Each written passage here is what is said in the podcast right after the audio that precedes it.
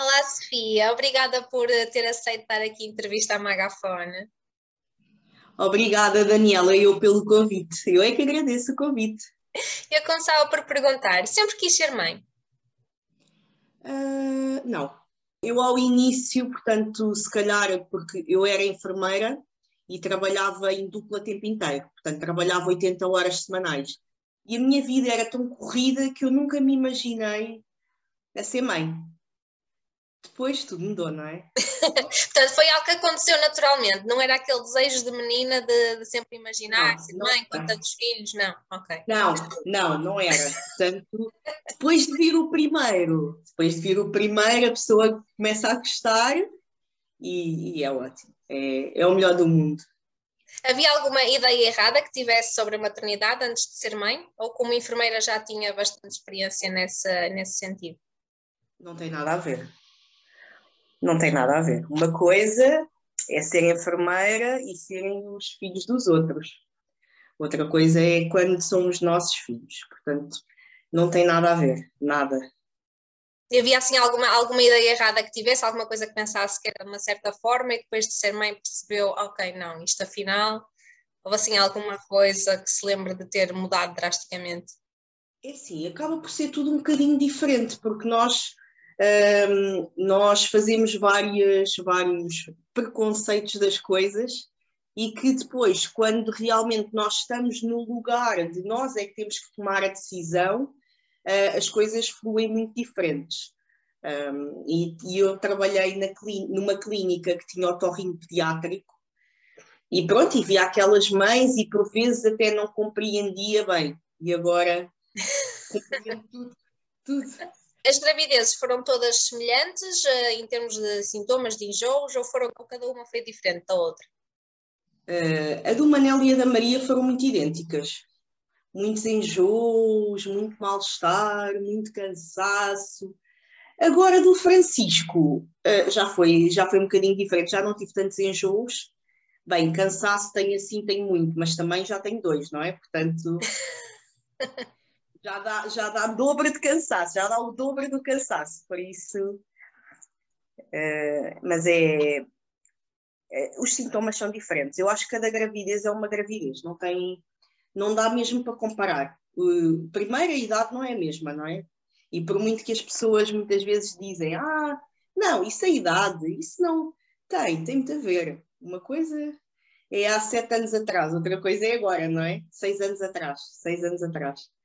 Mas estamos a falar, nomeadamente, do cansaço. Uh, do que é que estamos a falar em relação à idade? É o cansaço. O cansaço, uh, um bocadinho mais de falta de paciência, que se calhar ao início a pessoa, ai, a primeira gravidez é tudo bonito, uh, agora não, agora já, já é um bocadinho cansaço. Depois também acaba por ser muito exigente com os dois em casa. Em casa, porque eles estão, às vezes, estão uns períodos longos em casa, quando se constipam, e isso eu opto sempre. Portanto, ficam em casa até recuperar totalmente. Especialmente nesta, nesta altura, não é? Convém ser mais uh, uh, cauteloso. é, é, sim, sim, sou, sou, sou. Uh, até porque a Maria Clara teve um problema em pequenina, uma infecção respiratória, então desde aí que uh, qualquer coisinha, ok, fica em casa, recupera totalmente e só depois é que vai à escola ou ela ficar em casa. Muitas vezes o humano também fica, não é? Porque não, só o facto de levar um dá quase mais trabalho do que se ficarem os dois em casa. E em relação aos dois, aos dois partos, eles foram também semelhantes ou diferentes entre si? Como é que Totalmente foi? diferentes. Totalmente diferentes. Então, do Manel eu tive, foi a forceps, foi, uh, foi um parto que para mim não foi bonito, eu não gostei, um, tive muito tempo a ser suturada, portanto não foi, não foi um parto bom. O da Maria Clara foi aqueles partos de sonho que qual, qualquer mãe gostaria de ter, porque pronto, comecei com contrações, levei epidural, um, e passado pouco tempo a Maria Clara quis nascer e foi tudo, fui eu que cortei o cordão umbilical à Maria, então foi assim aqueles partos mágicos e lindos que toda a gente poderia e deveria ter. Foram, foram em sítios diferentes os dois partos? Foram, okay. foram, foram. Uh, eu não quis voltar a ir ao sítio onde tive o Manel. Opção. E, e, quando foi o momento de, de ir para casa, um, aquele momento onde muitas mães sentem o desamparo, não é? De ficarem sem, sem ajuda, de se habituarem ao bebê, qual foi assim o momento mais, mais difícil? Bem, também são diferentes, portanto, do Manel para a Maria Clara há muita diferença, porque o primeiro filho é tudo novidade. O segundo filho, nós já estamos um bocadinho à espera, não é?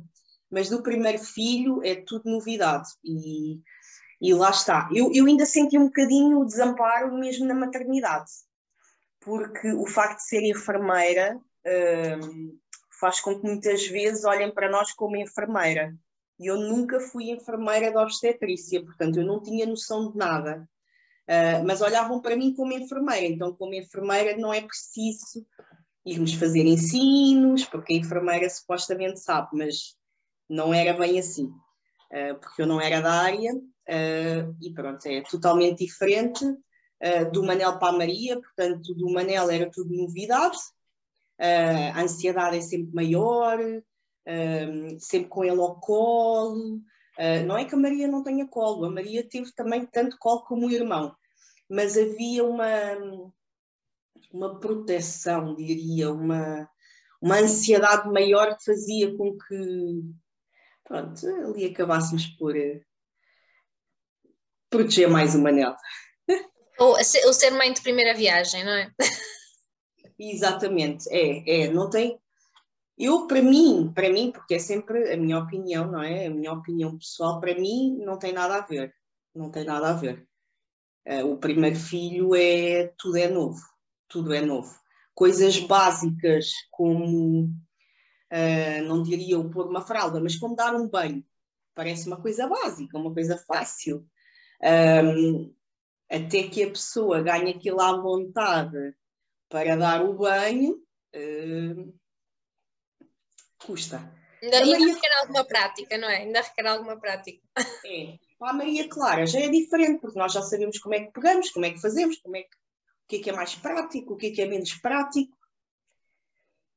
Em relação à amamentação, correu bem a amamentação ou houve alguma, alguma habituação também?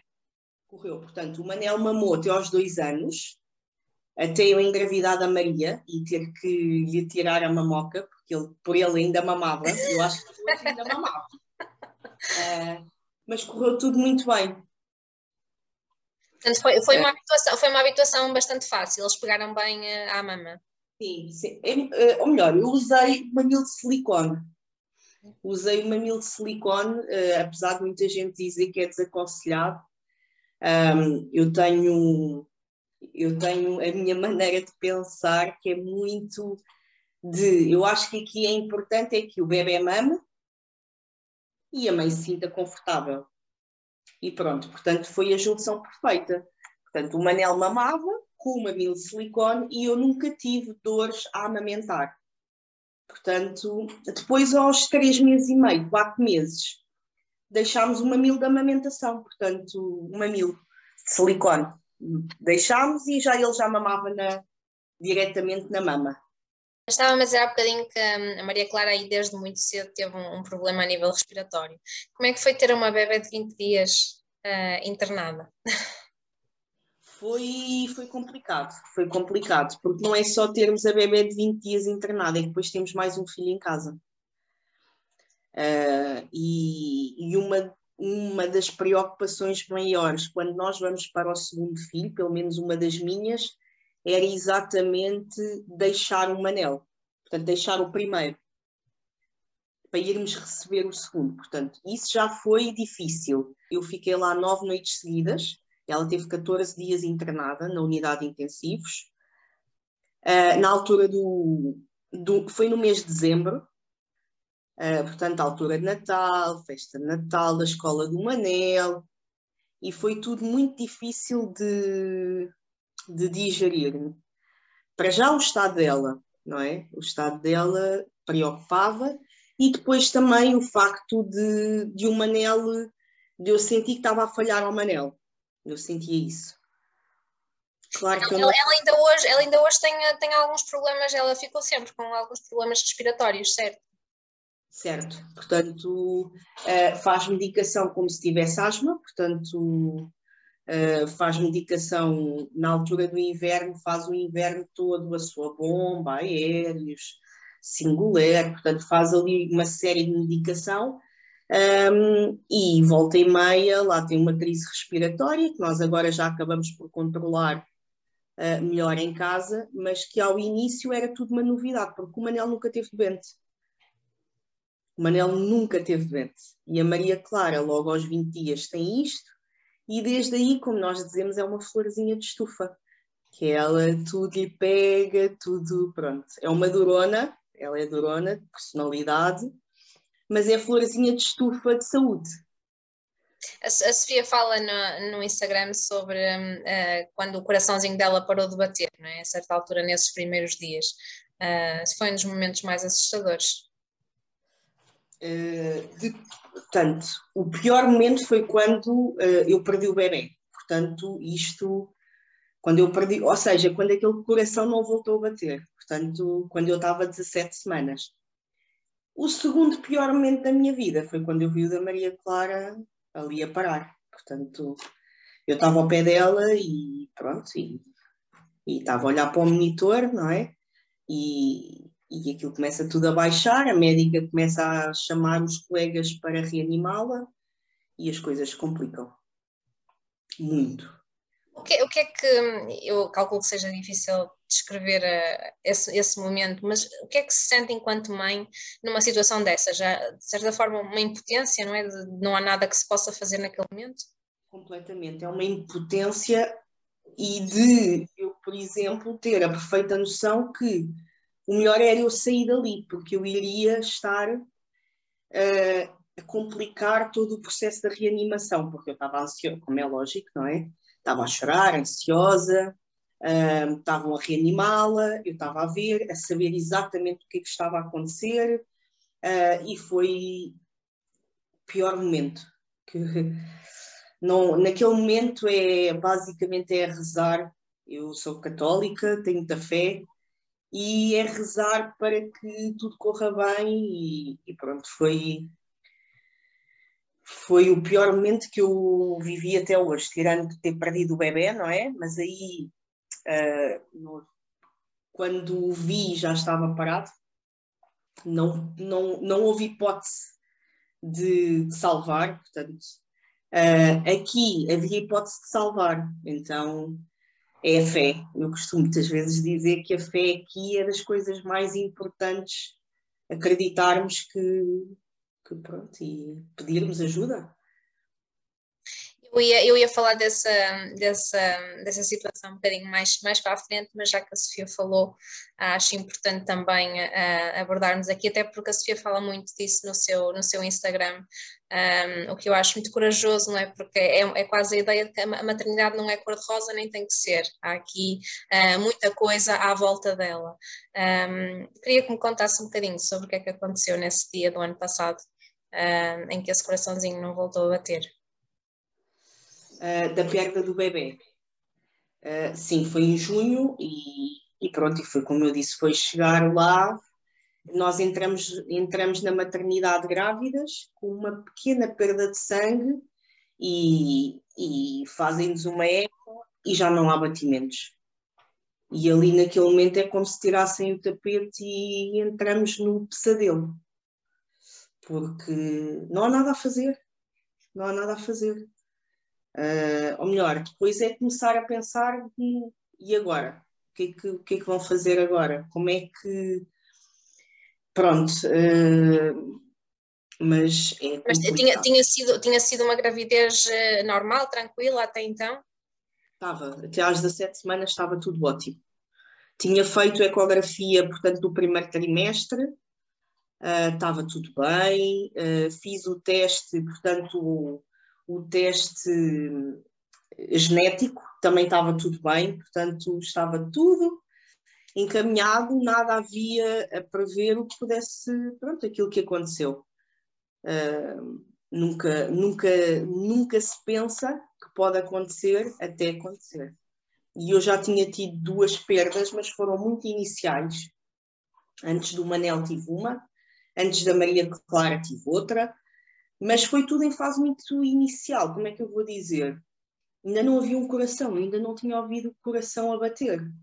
Uh, neste momento, quando nós já vimos o bebê, quando, quer dizer, é, já estamos à espera, a família já espera, uh, anunciámos que íamos ter o bebê, porque depois também há esta componente social que também, uh, também é importante. E de repente, então e agora? Uh, vai tudo, os sonhos todos, tínhamos comprado logo uma cama para três, uh, que ainda nem sequer estava cá. Quando a cama chegou, eu já tinha perdido o bebê.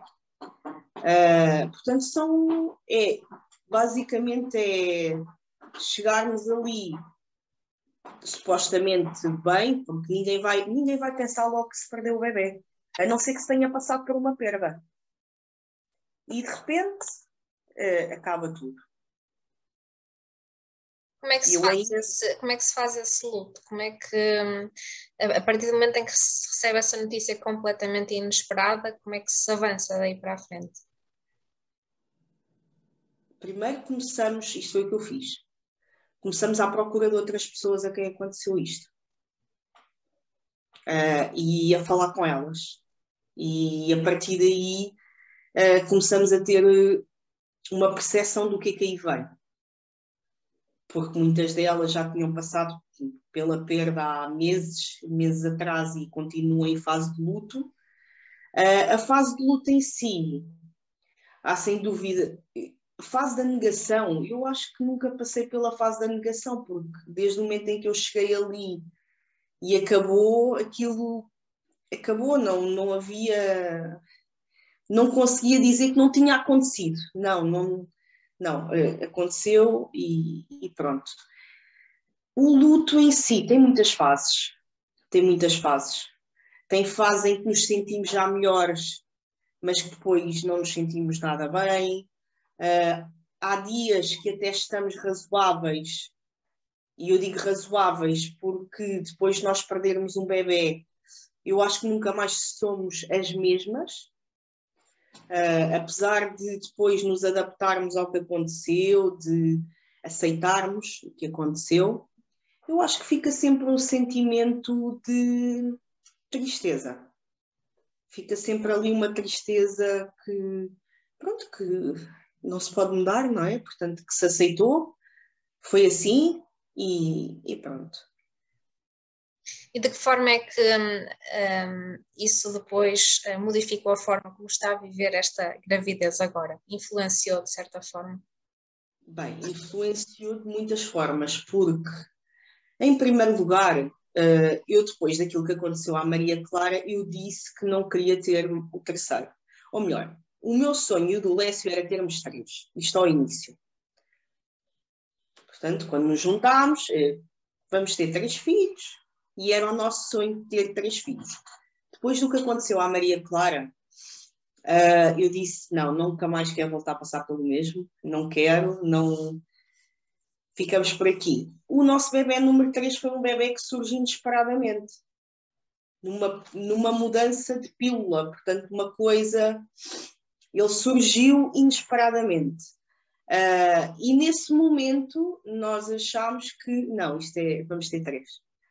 Uh, cabe aqui mais um aqui em casa, a casa fica completa com mais um. E pronto, e, e é assim que, que surge uh, a nossa decisão de voltarmos a tentar. É, mas também, disse, mas também disse no Instagram que, eh, de certa forma, ajudou a, estar mais presente e a viver mais esta gravidez. Está a viver esta gravidez de uma forma diferente do que viveu as, as outras anteriores. Completamente. Completamente. Porquê? Porque o, senti o sentimento muda, é um sentimento de gratidão dia após dia. Uma coisa que nós antigamente nem sequer pensávamos que era que bom, um dia correu tudo bem. Quer dizer, nós nem sequer pensamos nisso, porque não existe nenhuma mãe grávida uh, sem ter passado por aquele sentimento, sabe exatamente o que é, é perder um filho. Podemos ter empatia umas pelas outras, e eu acho que é muito importante que ela exista, mas só quem tem aquele sentimento da perda sabe exatamente o que é que se diz. Um, muda tudo, muda tudo, porque cada dia é uma vitória, porque nós sabemos que o inesperado pode acontecer.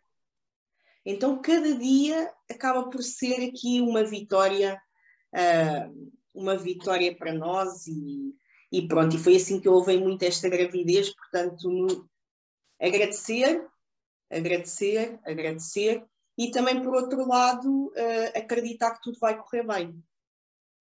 Temos que acreditar muito que tudo vai correr bem, porque a nossa, eu diria que o nosso, também o nosso pensamento influencia muito tudo. E, e pronto, e, e, agora é totalmente diferente, mesmo em relação, por exemplo, eu das minhas primeiras, tanto do Manel e da Maria, tenho pouquíssimas fotografias grávidas, porque eu não gostava, uh, não gostava do que via, da mudança do meu corpo, de todo aquele estado que toda a gente dizia que era um estado de graça, para mim não tinha graça nenhuma, porque eh, eu não me sentia bem e quando nós não nos sentimos bem, eh, não podemos dizer que estamos bem. E pronto, e, e é verdade que eu agora me sinto muito cansada e agora nesta reta final estou mesmo muito, muito cansada. Mas lá está, é, por outro lado, quando penso, não, agradecer, aí é, pronto, não há peso na balança possível, eh, só o agradecimento até lá acima e tudo o resto, o cansaço, tudo fica tudo cá para baixo. Portanto, fez-me vi, portanto, viver esta gravidez de forma totalmente diferente. Portanto, uh, não, tem, não tem nada a ver, não tem nada a ver.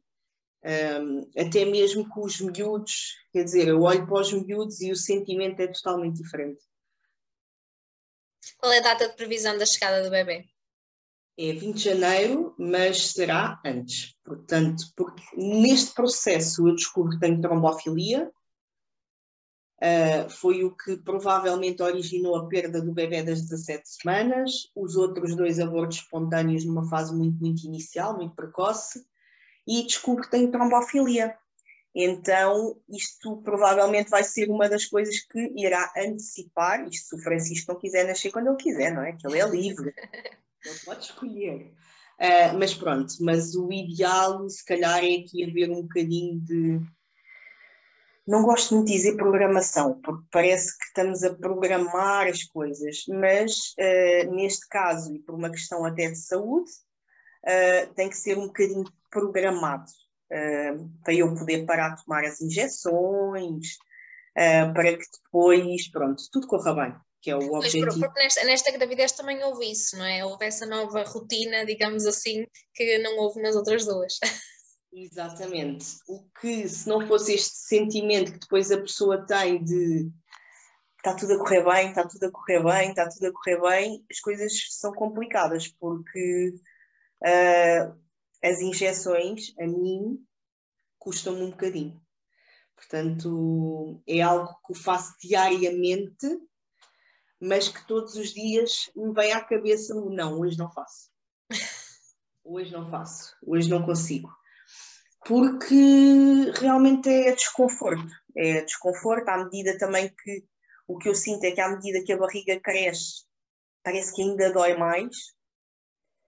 Uh, então, pronto, é, também já, já é o cansaço, como eu digo, é, é a reta final e pronto. Mas todos os dias, quando eu me vou para picar, eu olho para a minha barriga e digo assim: onde é que eu vou dar hoje? uh, é verdade, onde é que eu vou dar hoje? E penso sempre, não, hoje se calhar não dou. Mas depois penso assim, se acontece alguma coisa? Nunca mais me perdoaria. Portanto, vamos lá fazer injeção. E pronto, e faço, mas é, tem, sido, tem sido doloroso. Uh, é, não consigo pensar que. Uh, como é que eu vou dizer isto sem. Não consigo pensar que ah, é porque. Eu sei que é porque é o melhor para, para o bebê e para todos, para nós todos, e porque se não fizer as injeções pode acontecer alguma coisa grave. Mas não deixa de haver um sentimento de, de não gostar daquilo. Não gosto. É, não, as injeções para mim está a ser quando chega às nove da noite e eu tenho que dar as injeções. A injeção é só uma. É, custa mas faz questão de, como eu estava a dizer há bocadinho, de partilhar todas este, todo, todo este processo e todas estas, um, eh, estas situações e o que vai surgindo um, com, com a sua comunidade de Instagram. Acho importante também partilhar as partes menos boas da, da maternidade, digamos assim. É muito importante. É muito importante, porque isto nós não somos perfeitos. E eu acho que aquela ideia de perfeição, de foto bonita sempre, isso não, isso não é assim. Uh, e é uma das coisas que eu muitas vezes digo. A minha mãe às vezes diz-me assim: ah, não metas que a menina está doente.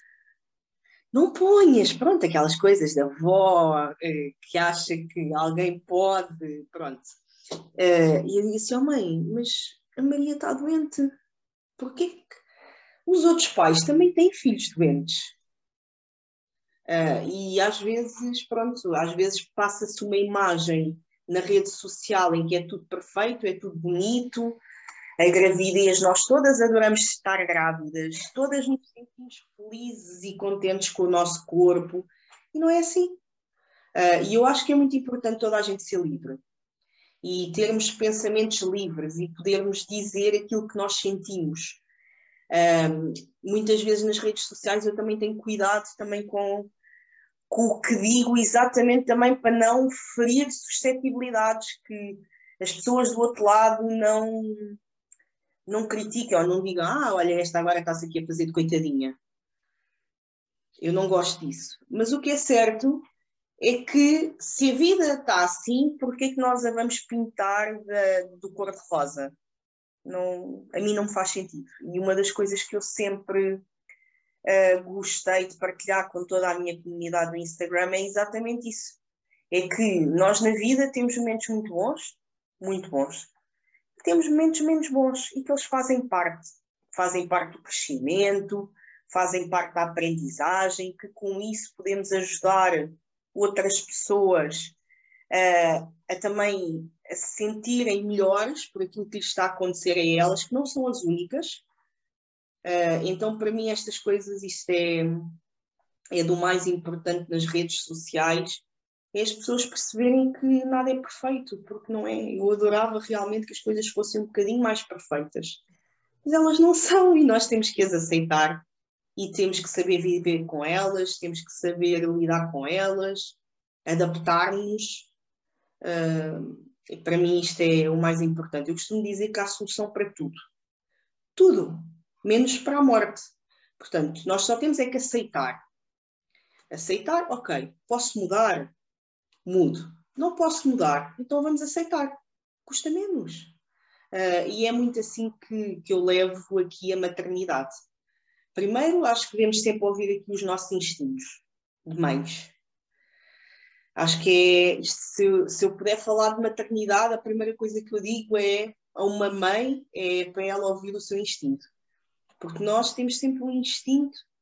Nós, para os nossos filhos, se nós pensarmos, o pai também, nós somos a pessoa que quer o melhor para eles. Não existe mais ninguém no mundo que queira. Portanto, tudo aquilo que nós achamos, e às vezes estamos erradas, ok, também acontece, uh, e felizmente, porque é é errar que nós aprendemos e fazemos melhor, um, mas tudo acontece e, e, temos que seguir sempre o instinto. Aqui confiar em nós. Confiar em nós. Ou tapar um bocadinho os ouvidos e dizer assim: tu sabes o que é que estás a fazer. Esse, esse, seria, esse seria um conselho para futuras mamães ou recém-mamães. É, é, sem dúvida, sem dúvida, que, que eu, para mim, e eu acho que para qualquer mãe, é uma das maiores dificuldades da maternidade, é mesmo isto é ouvir as opiniões alheias e depois começamos a ficar todas baralhadas. Já não sabemos se o bebê tem fome, se tem cólicas, se, se tem a fralda suja, pronto. Por isso, uh, e há muita tendência de, lá está, de ver o que é que o outro faz. Não, eu sou a mãe do Manel e sou a mãe da Maria Clara. Eu sei o que é que é melhor para o Manel, porque eu conheço o Manel melhor que ninguém. E a Maria Clara é a mesma coisa. Portanto, Uh, ouvimos sempre as opiniões, como eu digo, ouvimos as opiniões e depois acatamos aquilo que nós achamos que devemos acatar. Mas nunca nos devemos esquecer de nós, do que é que nós sentimos. E sem dúvida isto para a maternidade uh, é super importante. É ouvirmos, ouvirmos a nós próprias. Sofia, o que é que é mais desafiante em, eh, em criar um ser humano? Mais desafiante são é o crescimento deles. São os desafios permanentes do crescimento deles. Uh, em cada fase do crescimento temos desafios deles, não é? E depois nós achamos assim, bem, agora já está naquela idade, está melhor, mas não, vêm desafios ainda maiores.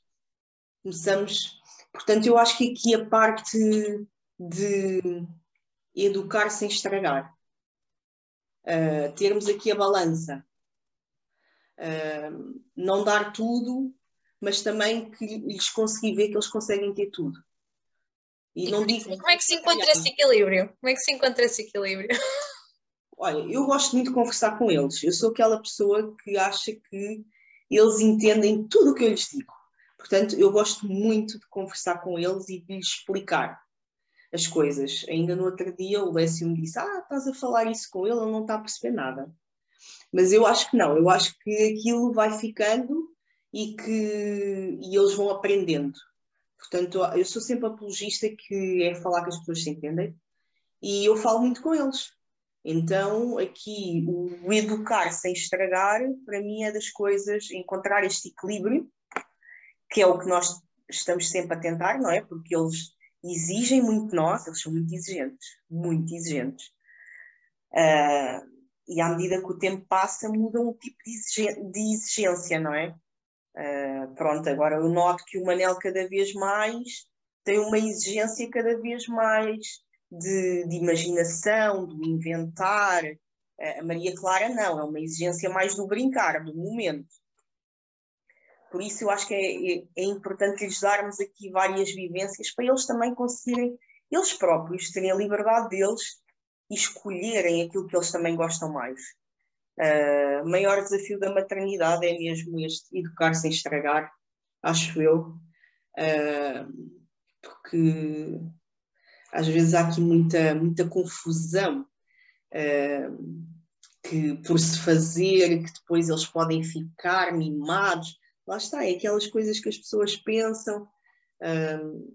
eu acho que tudo com amor, tudo com amor, flui muito bem amor, conversar, explicar. Uh, claro que nem sempre existe, nem sempre temos calma, nem sempre temos paciência, mas, uh, mas lá está, é nos adaptarmos e tentarmos ter um bocadinho.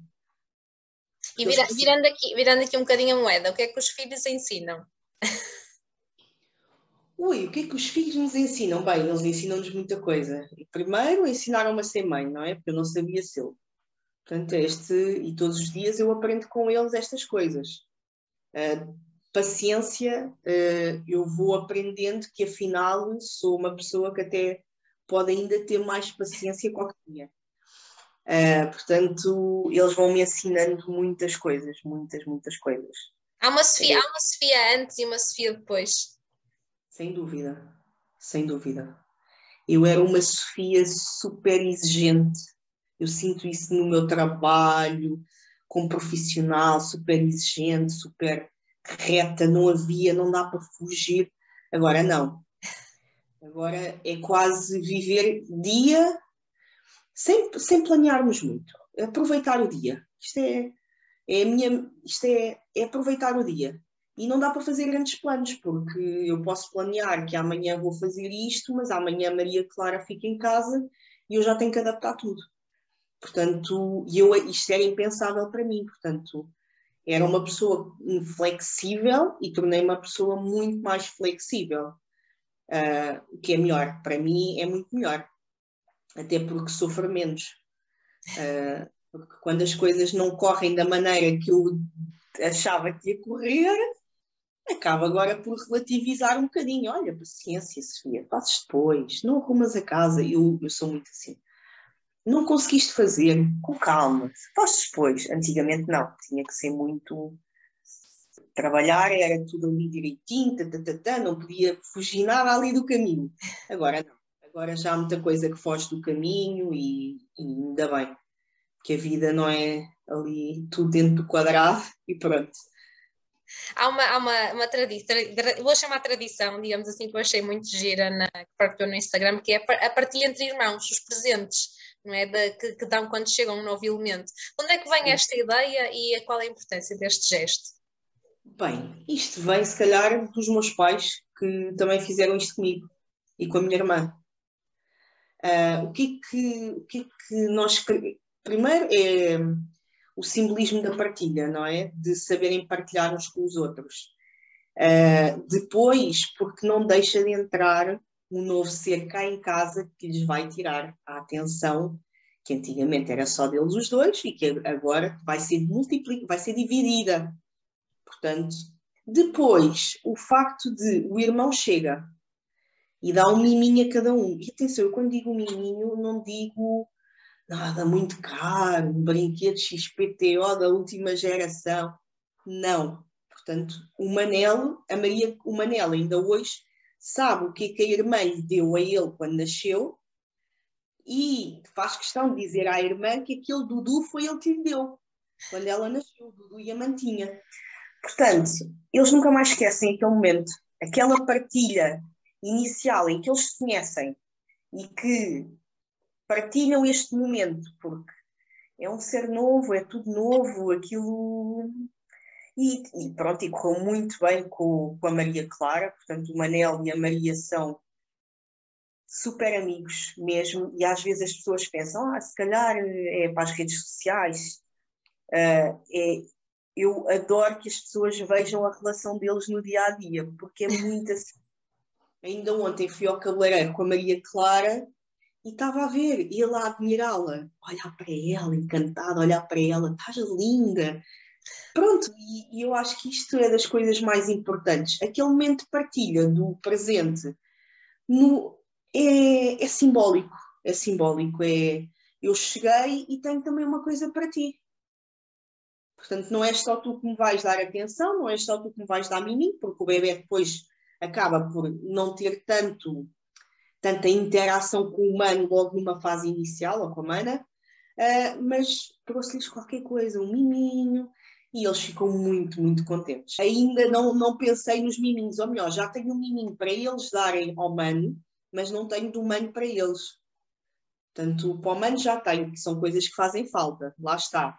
É importante também não irmos comprar coisas que, que não servem. Coisas e também, que... também, outra coisa curiosa é o facto de incluí-los desde cedo nas tarefas, que são, são parte de um núcleo, não é?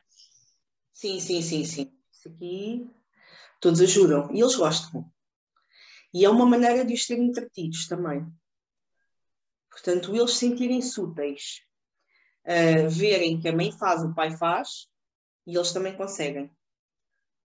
Uh, sentirem-se úteis é muito importante e ao mesmo tempo autónomos não é? Dar-lhes aquela liberdade uh, de fazer, de, de agir, é, é muito importante. Eu, pronto, gosto que eles consigam, uh, saibam ajudar, mas saibam também pensar pela, pela cabecinha deles, não é? Portanto, o que para algumas famílias, que é um bicho de sete cabeças, não é? Para as crianças a ajudar em casa, se for feito assim de forma natural desde cedo, hum, elas não encaram como uma tarefa, digamos assim. Não. Vamos limpar a casa. Tomem uns panos. Ai, o que é que é para limpar? Olha, é a mesa. Claro que se nós pensarmos, claro que eles não, não vão limpar, não é? Uh, mas o facto de eles estarem a fazer, eles estão-se a sentir úteis. E eles estão a ajudar. E também estão entretidos enquanto estão ali entretidos, que não duram muito tempo, não é? é assim, a limpar, o tempo todo que nós estamos a limpar, mas não. Uh, mas enquanto estão ali entretidos, estão ali entretidos. Isto é importante. Uh, por exemplo, coisas básicas que eles aqui ajudam.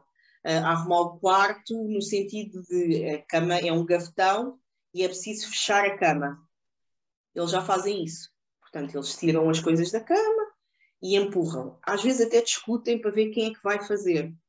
Portanto, funciona bem, porque não é. Lá está. Uh, quando nós obrigamos,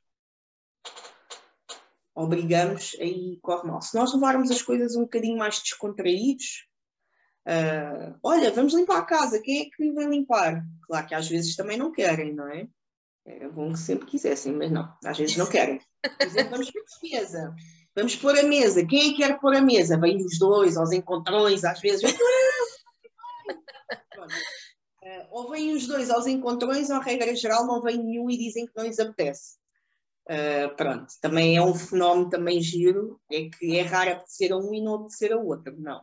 Ou apetece aos dois e os dois têm que fazer. Uh, pronto, é mais a Maria que é assim. Tudo o que o irmão faz, ela também quer fazer. Se o irmão for o primeiro a ir para a casa de banho, ela também quer ser a primeira. Mas se o irmão não quiser ir, ela também não quer ir. Isso é, é, é síndrome do irmão mais novo. É, eu acho que é isso. Eu acho que é isso. Ela agora como vai ser a do meio, vamos lá ver como é que vai ser. Vai, vai ser uma mudança engraçada. Vai, vai, vai, vai, vai. Eles, eles que, idades, que... idades é que têm, a Monela e a Maria Clara? A Manel tem cinco, vai fazer seis. A Maria tem três, fez agora, e vem o Francisco. Portanto, são três anos de diferença. Oh, Sofia, quando é que começa esta, esta partilha no Instagram? Quando é que decide começar assim a partilhar uh, coisas do dia a dia, dos filhotes e, e até da, das situações por que passou? Então, quando é que isto começou? Bem, eu comecei, eu quando criei o meu Instagram foi exclusivamente para o meu trabalho. Pronto. Uh, inicialmente foi exclusivamente para o meu trabalho. Depois uh, eu começo-me a perceber, ok, tu trabalhas, mas a tua vida não é só trabalho. E as pessoas que estão ali não querem só ver o teu trabalho. As pessoas querem te conhecer a ti. Uh, então foi a partir daí que eu comecei a partilhar uh, mais coisas sem ser apenas trabalho. Isto foi uh, quando? Isto foi em que altura? Em que ano? Engraçado que agora mudou completamente a balança. Agora quase que só falo de maternidade e já não falo mais do trabalho. Bem, é, é verdade. Quando é que começou? Uh, se calhar depois, uh, diria que depois de já ter tido a Maria Clara. Ok. Com o Manel sinto que partilhava muito menos coisas uh, de maternidade, de tudo. Portanto, lá está, falava muito do meu trabalho e, e, agora, pronto, depois até que a pessoa começa a perceber, não, mas as pessoas, ok, já sabem qual é que é o teu trabalho, então agora tu tens que te dar a conhecer e eu acho que isto é das e coisas... sentiu essa resposta positiva à medida que ia partilhando mais coisas sobre ser mãe? Completamente, completamente. Não tem nada a ver, não tem nada a ver. Uh, o meu trabalho faz parte da minha vida, os meus filhos são a minha vida. Portanto, não tem nada a ver. E eu acho que faz muito mais sentido para qualquer pessoa que nos segue, que gosta de nós, ver a nossa realidade como um todo, do que eu só falar de coisas do meu trabalho. Não, que elas, ok, já sabemos que é isso, mas. Eh, Agora queremos ver os filhos. exatamente, exatamente. Queremos ver eles, queremos ver o que é que eles têm vestido, o que é que eles gostam, o que é que eles não gostam, o que é que fazem com eles. Isso é que é. E pronto, e comecei-me a apaixonar um bocadinho aqui pelas redes sociais nesse caminho. Mas inicialmente, quando criei uh, o Instagram, que até tínhamos, eu e o Lécio tínhamos outro nome, portanto o meu Instagram mudou de nome há cerca de dois anos. Éramos Fit Couple, se não me engano, Lisbon Fit Couple. E depois passámos para Lisbon Family, porque deixou-nos de fazer sentido o couple. Nós, nós já não éramos só nós os dois. Uh, fit o Lécio continua a treinar e o fit tem estado sempre gravidez em gravidez, quase. Então, eh, fazia-nos sentido até o nome do nosso Instagram ser mesmo aquilo que nós somos. Pronto, o Lisbon uh, vem da, da cidade onde nós estamos e também do meu nome, que eu sou Lisboa, sou Sofia Lisboa. Então, uh, família, que é o que nós somos, e pronto. E foi aí que, que nasceu uh, essa vontade e essa partilha de, da parte da maternidade. E o que é que esta Não, comunidade já lhe trouxe, entretanto? Bem, uh, traz muitas pessoas, muitas pessoas. Uh, não são só pessoas, muitas delas já são amigas. Uh, portanto, isto para mim é das coisas mais importantes, são as relações que nós criamos ali, naquela rede, naquela comunidade, aquele apoio que se faz sentir. Uh, quando eu perdi o bebê, posso dizer que a família uh, tinha muito receio de falar comigo, muito. E aqui na comunidade não há tanto isso, não é? Não custa nada mandar uma mensagem. Então, Sofia, como é que te sentes hoje? Não é? E a família, por um lado, isto já tem receio de perguntar. Tem receio, porque tem medo que eu vá uh, outra vez pensar que até estava bem, mas que depois até não fico. Portanto, há aqui um receio maior da família. A comunidade é incrível porque apoia-nos completamente. Não é que a família não apoie, porque apoia. Só que a família tem mais medo que a gente se mag... de nos perguntar alguma coisa que nos possa magoar. E aqui a comunidade quer é saber se nós estamos bem. Pronto, é simples. É um canal uh, aberto, é um canal que está sempre aberto. É um canal aberto. E eu adoro, cada vez gosto mais. Uh, a parte das redes sociais, realmente nunca pensei, nunca pensei. Eu há dois anos atrás eu não conseguia gravar um áudio. tinha vergonha, tinha um sentimento e, e pronto, e agora é das coisas que eu mais gosto de fazer é realmente falar e de ajudar outras pessoas, porque acabamos muito por nos ajudar uns aos outros sem sequer sonharmos que estamos a ajudar alguém, um, com pequenas coisas. Às vezes não é. Uh, pequeno, são pequenas coisas, é impressionante. Eu gosto mesmo muito, muito desta parte da comunidade do Instagram. As pessoas que nos seguem, é, não, não há palavras. Não há palavras. pequenas, pequenas coisas como uma entrevista que poderá chegar a, a muita gente. Exatamente, exatamente, pequenas coisas como uma entrevista. Sim, obrigada por este bocadinho uh, e por mais esta partilha. Uh, acho mesmo, mesmo importante partilhar estes, estas histórias de mães, porque fora do Instagram não se fala muito sobre a maternidade, infelizmente, na comunicação social, e eu acho, eu acho essencial abrir aqui um, mais um canal uh, de comunicação sobre, sobre o assunto, por isso, obrigada. Eu agradeço, Daniela, obrigada, muito obrigada.